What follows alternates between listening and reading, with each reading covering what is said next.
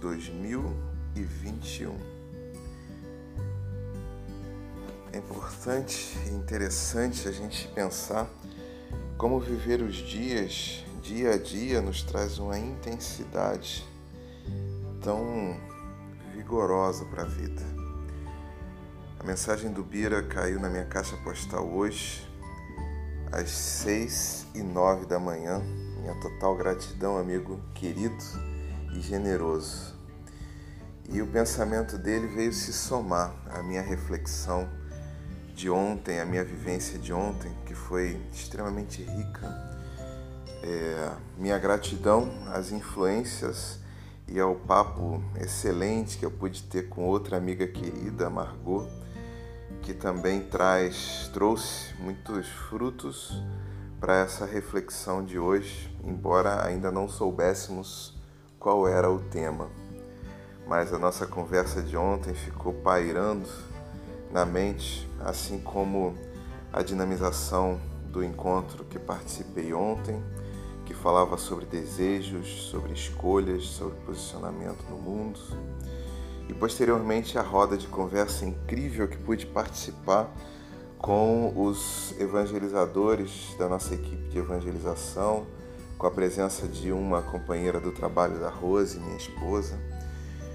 Tudo isso criou um arcabouço extremamente interessante para formular essa minha resposta de hoje. Mas vamos ao texto.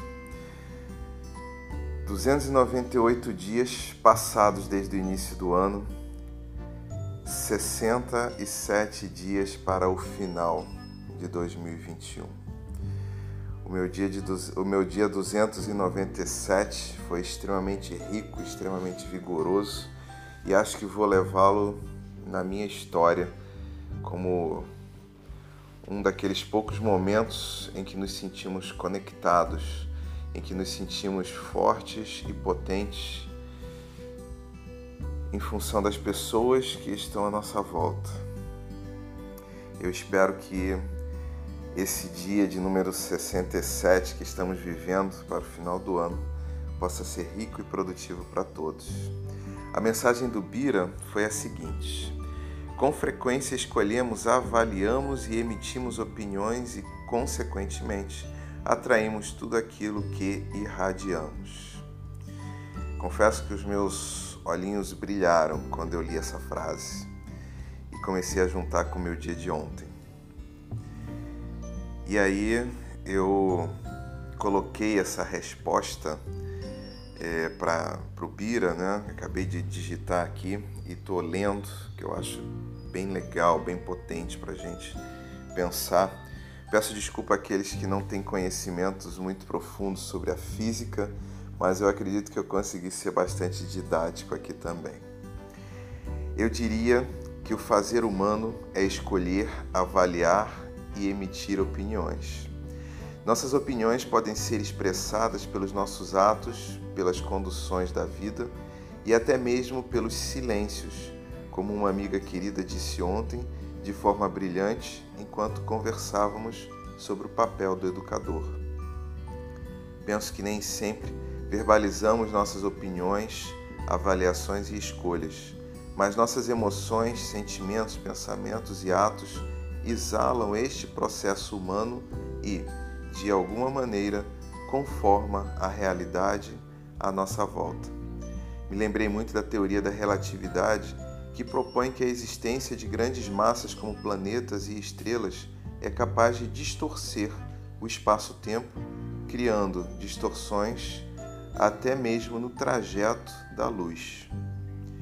Penso que, de forma análoga, a existência de um ser humano, que antes de qualquer coisa é uma potência espiritual, cria torções no tecido da vida pelo simples fato de existir, assim como planetas criam torções no tecido do espaço-tempo. Alguns espiritualistas chamam estas torções de cocriação, ou seja, criamos a partir do que existe, deixamos nossas impressões digitais únicas.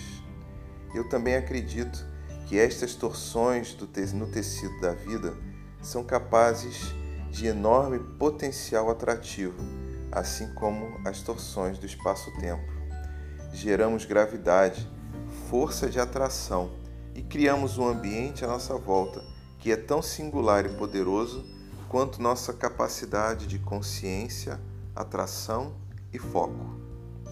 Assim como os buracos negros, as estrelas e os planetas, criamos vórtices à nossa volta, atraímos aquelas as outras singularidades para a nossa e seguimos neste infinito escrevendo nossas histórias e nos fazendo visíveis na vida.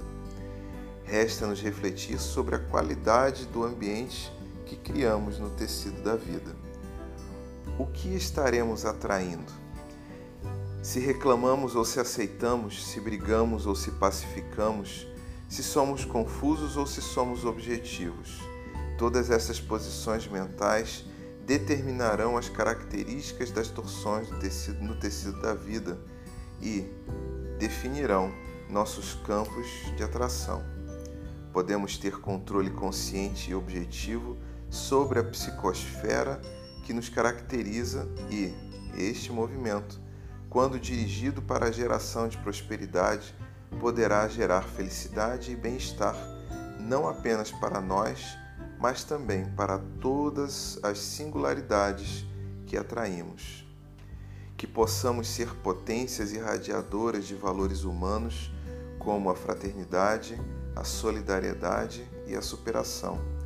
Que possamos moldar a vida criando expressões de felicidade, de união, de fraternidade e de solidariedade. Eu complementaria ainda que nosso sentimento de gratidão possa ser potente força atrativa que reúne em nós o reconhecimento das singularidades que de alguma forma orbitam à nossa volta, nos ajudando a nos percebermos quem somos, significando os sistemas solares que estamos criando à nossa volta. Que possamos nos integrar às galáxias, que possamos ser presentes nessa nossa criação do universo à nossa volta. Eu sou Guilherme Frankel e este foi mais um episódio do Acordei Inspirado.